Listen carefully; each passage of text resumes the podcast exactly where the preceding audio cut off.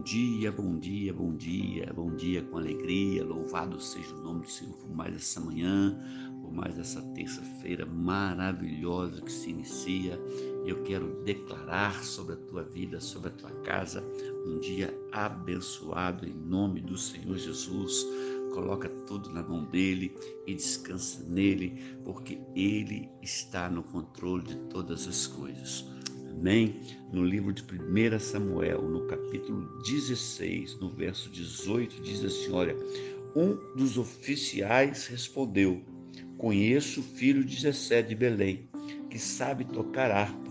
É um guerreiro valente, sabe falar bem, tem boa aparência e o Senhor está com ele.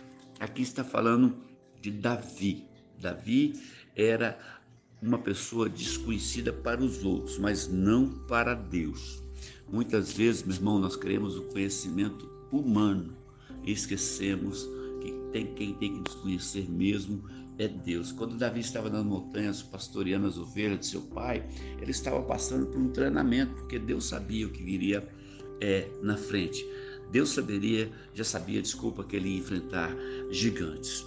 E muitas vezes Deus nos molda, Deus nos prepara com as pequenas coisas, pequenas batalhas, para que nós possamos nos fortalecer, né, na hora das grandes batalhas.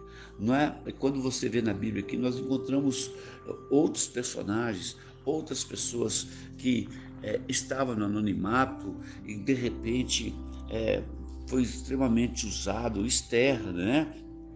É, a serva é, lá da esposa de Naamã, né, quando é, foi usada ali para falar sobre a lepra dele.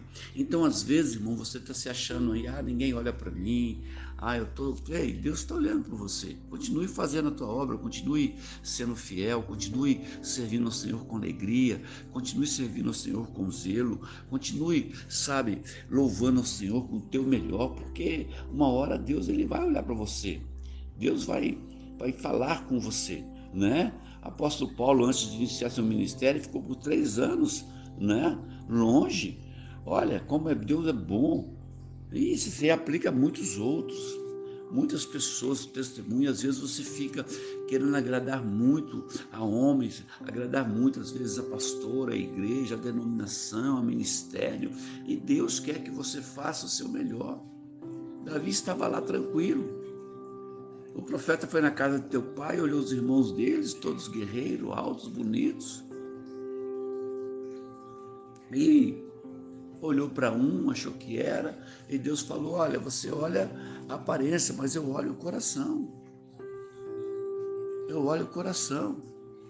E aqui Davi já era, já tinha sido ungido rei.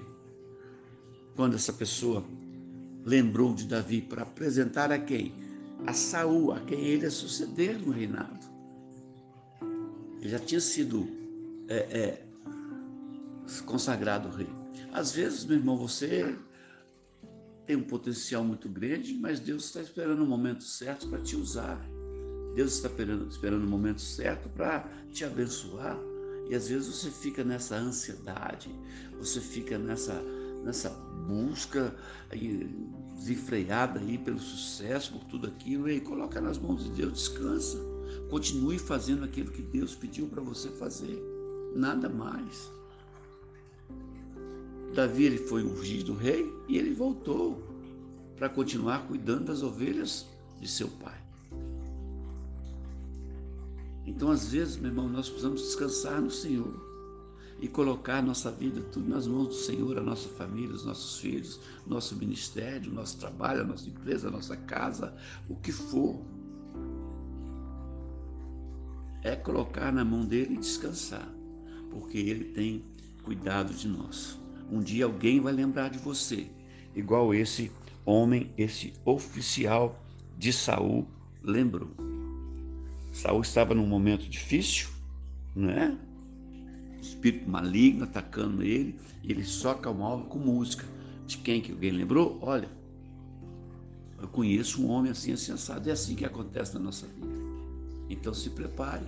Deus quer te usar, mas você precisa estar preparado para na hora que você for solicitado, você fazer o teu melhor. Amém? Que Deus te abençoe, viu, querido? Que você tenha uma terça-feira abençoada em nome do Senhor Jesus. Um abraço do seu amigo e pastor Marquinhos. Fica na paz do Senhor.